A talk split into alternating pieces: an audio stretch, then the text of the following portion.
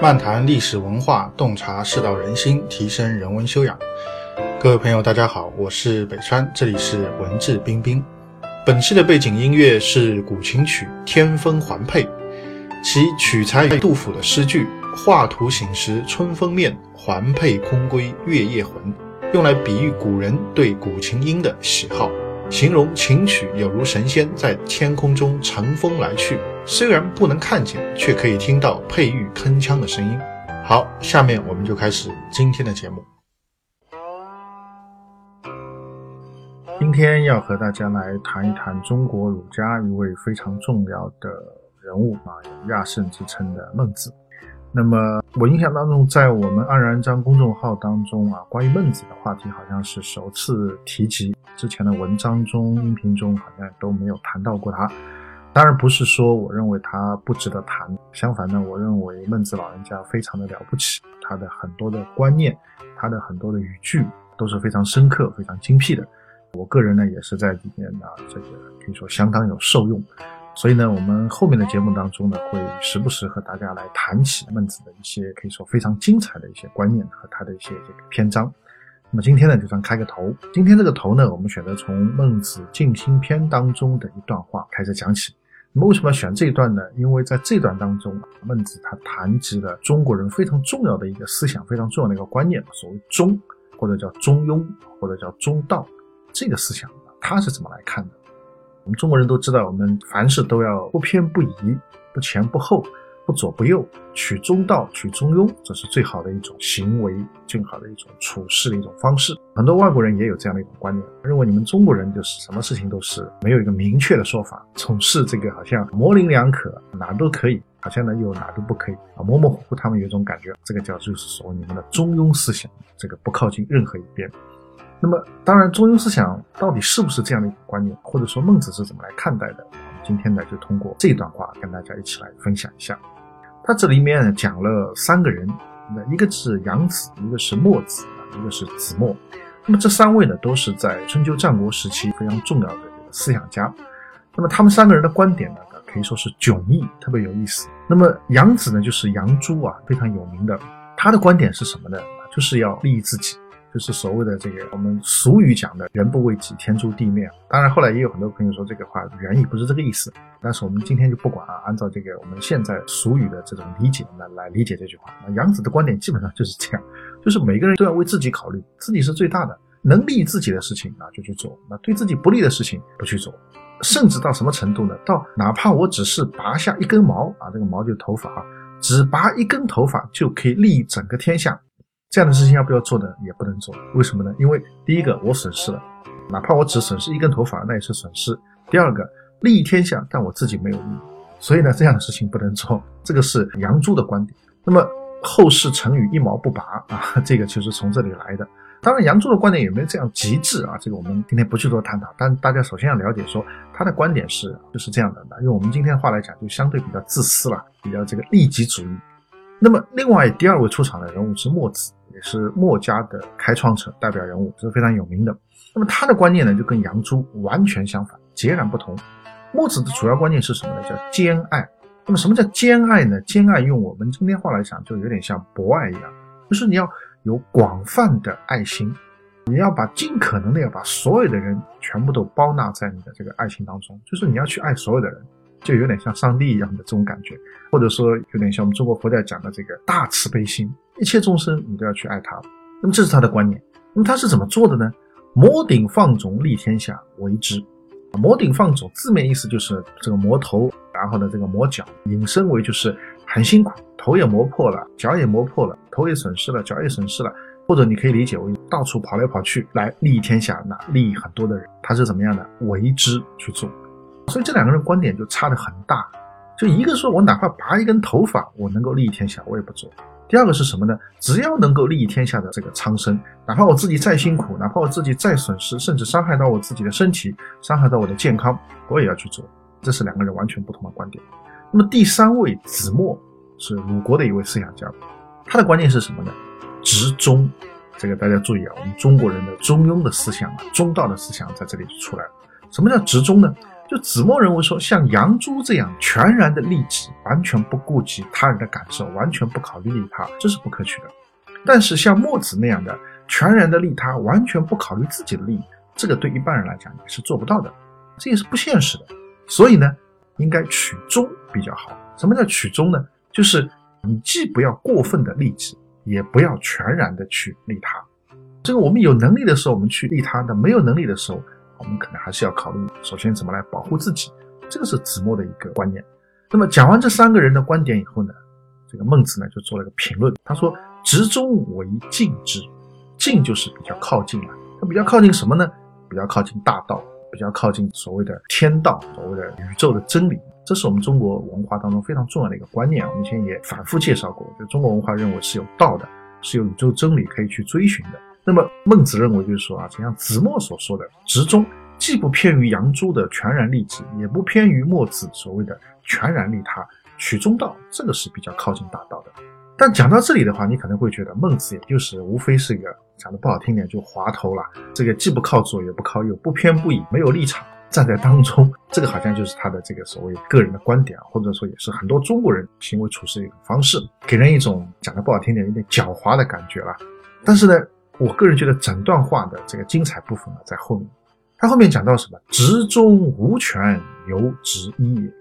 这八个字啊，我觉得分量非常重。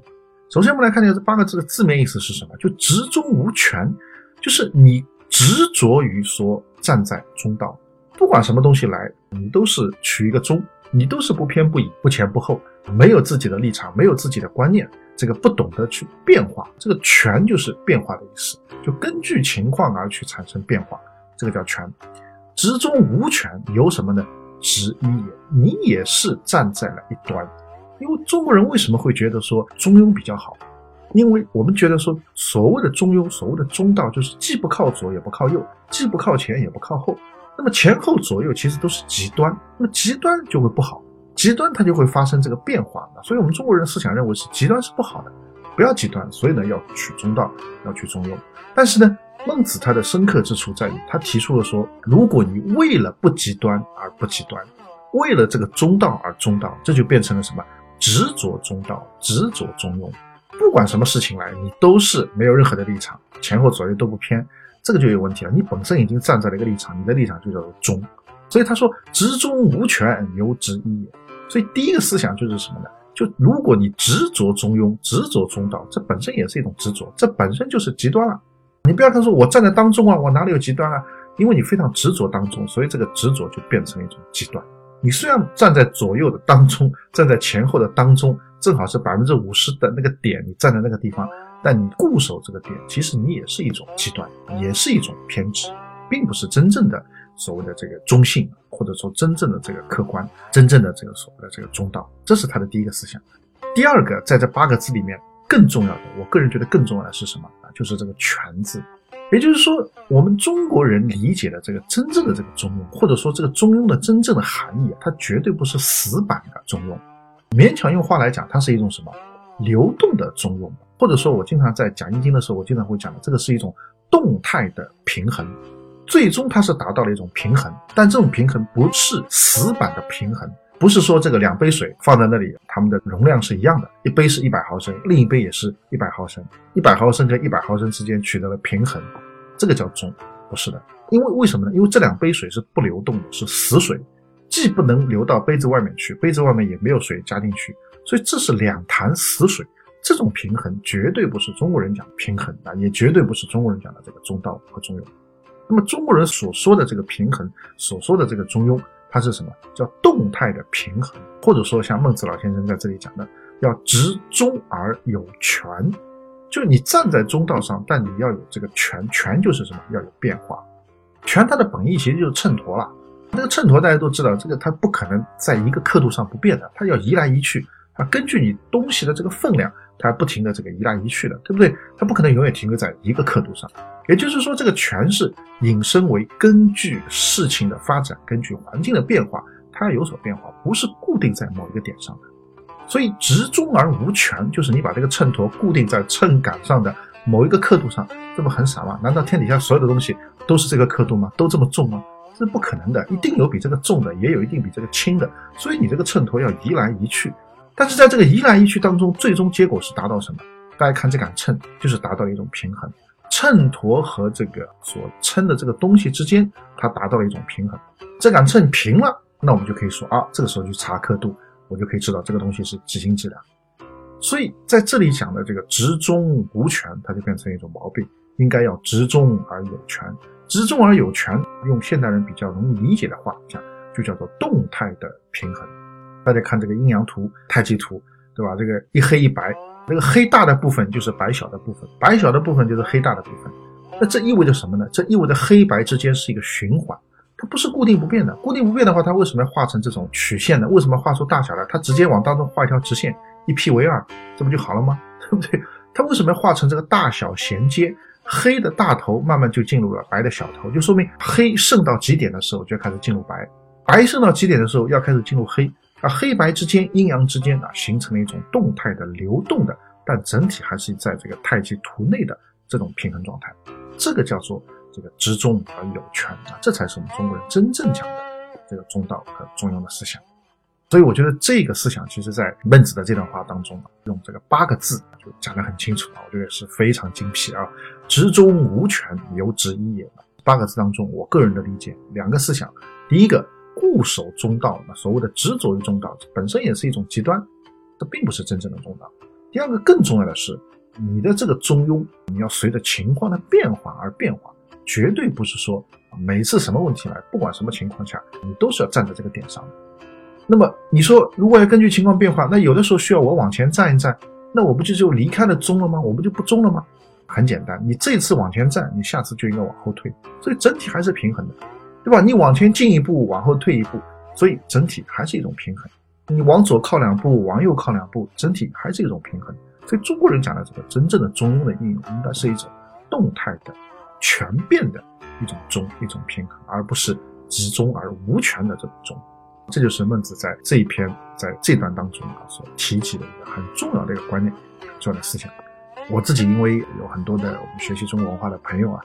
大家也经常会一起聊天，就聊到这个问题：所谓的圆融，所谓的动态平衡，所谓的中道，到底怎么去把握？